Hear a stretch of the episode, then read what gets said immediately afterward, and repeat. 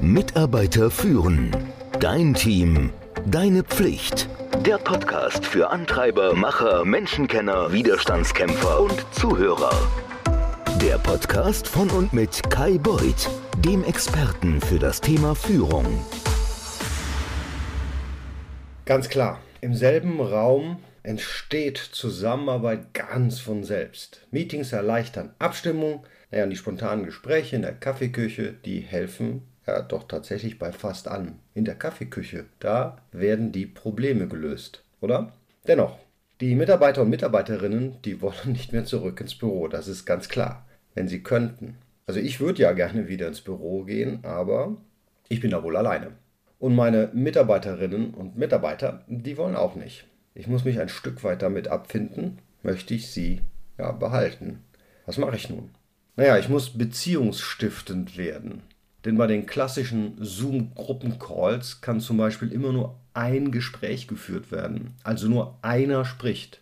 Und auch nach drei Jahren ist es immer noch so ein bisschen starksig. Ich habe gemerkt, wie viele Chancen verpasst werden, wenn die Teilnehmer und Teilnehmerinnen nur ein lockeres Gespräch führen könnten, bis das Meeting anfängt, so wie das früher war. Ich habe auch definitiv gemerkt, wie aus dem Auge, aus dem Sinn sich darauf auswirkt, was das bedeutet für den Austausch von Informationen.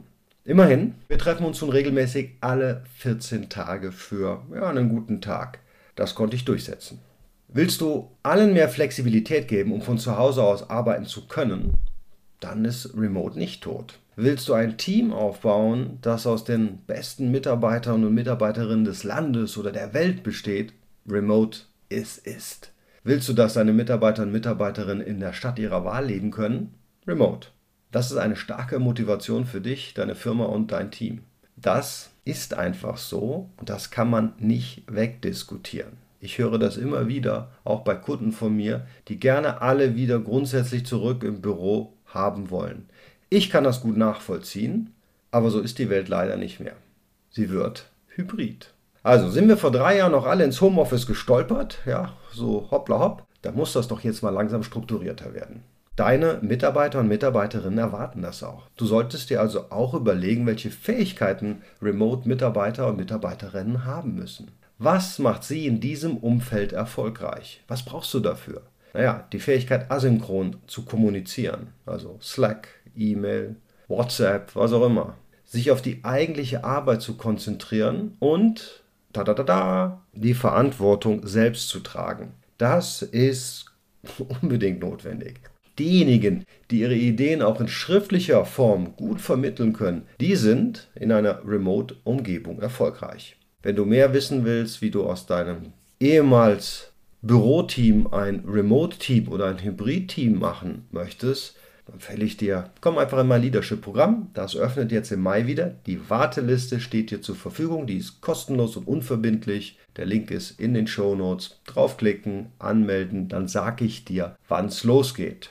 Für diejenigen, die auf der Warteliste sind und sich dafür entscheiden, das Leadership-Programm zu absolvieren, die bekommen eine Stunde Private Coaching von mir on top für den Fall, dass sie natürlich das Programm buchen. Also, wir haben alle festgestellt, dass wir eigentlich unsere Mitarbeiter ursprünglich für die Präsenzwelt eingestellt haben. Und deswegen ist es so schwierig, diese Fähigkeit zu entwickeln, remote arbeiten zu können. Auch wenn das die brutale Realität ist, die auf deine Teammitglieder zutrifft, ja, da musst du sie beim Aufbau dieser neuen Fähigkeiten zusätzlich unterstützen.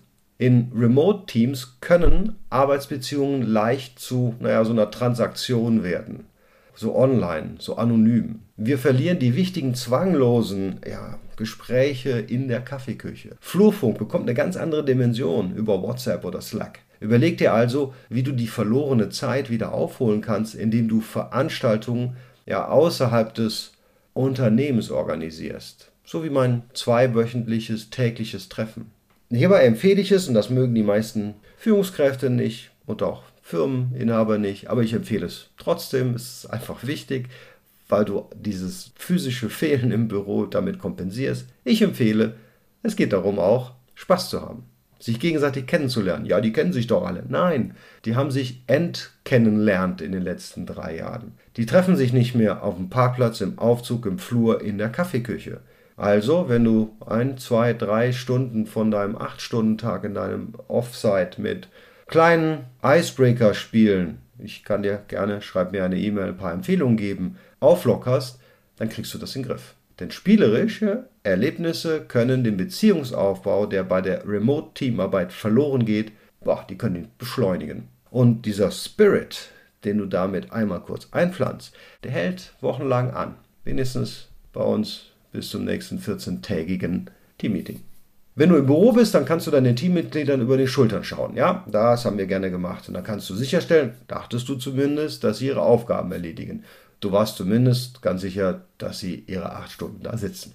In einem Remote-Team muss sich der Fokus auf die Verantwortlichkeit, nicht auf die Sichtbarkeit von Ergebnissen verlagern. Also das Ergebnis muss das Ziel sein und nicht, ich sehe, dass du arbeitest. Wenn du genau festlegst, wofür jemand verantwortlich ist, deine Erwartungshaltung kommunizierst und dich dann vergewissert, dass er die Arbeit oder sie auch die Arbeit erledigt hat, ja, dann können Führungskräfte die Leistung ihrer Teammitglieder auch von jedem Ort der Welt aus beurteilen und können sie auch führen. Bevor du also komplett auf Remote umstellst, solltest du dir überlegen, wer in deinem Team weniger produktiv ist, wenn er im Homeoffice arbeitet. Ja, diese Menschen gibt es. Die gibt es wirklich. Nicht jeder ist dafür per se geeignet. Nicht jeder hat die Qualifikation dafür.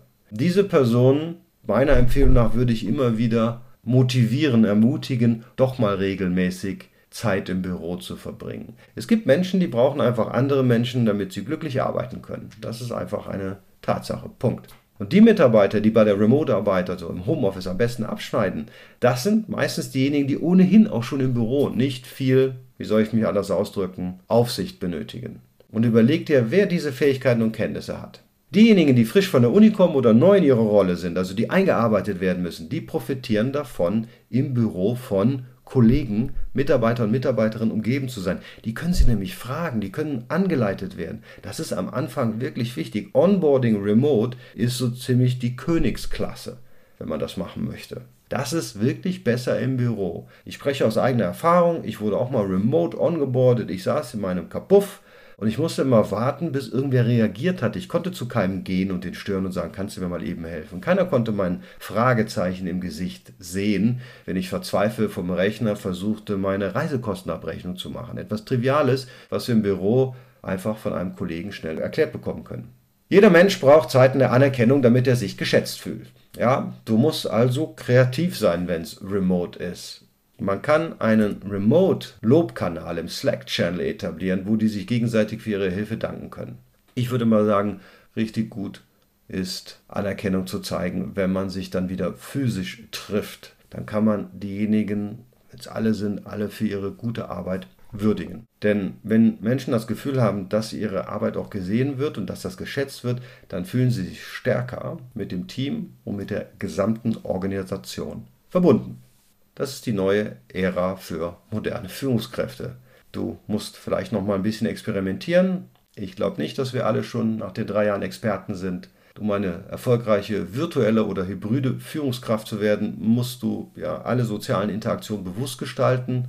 Du musst eine andere Art von Teamkultur aufbauen. Du musst dir überlegen, welche Vorteile es hat, remote zu arbeiten. Und du musst Mitarbeiter finden oder entwickeln, die du hast dass sie remote im Homeoffice autonom erfolgreich sein können. Ich wünsche dir eine erfolgreiche hybride Woche. Mitarbeiter führen. Dein Team. Deine Pflicht. Der Podcast für Antreiber, Macher, Menschenkenner, Widerstandskämpfer und Zuhörer. Der Podcast von und mit Kai Beuth, dem Experten für das Thema Führung.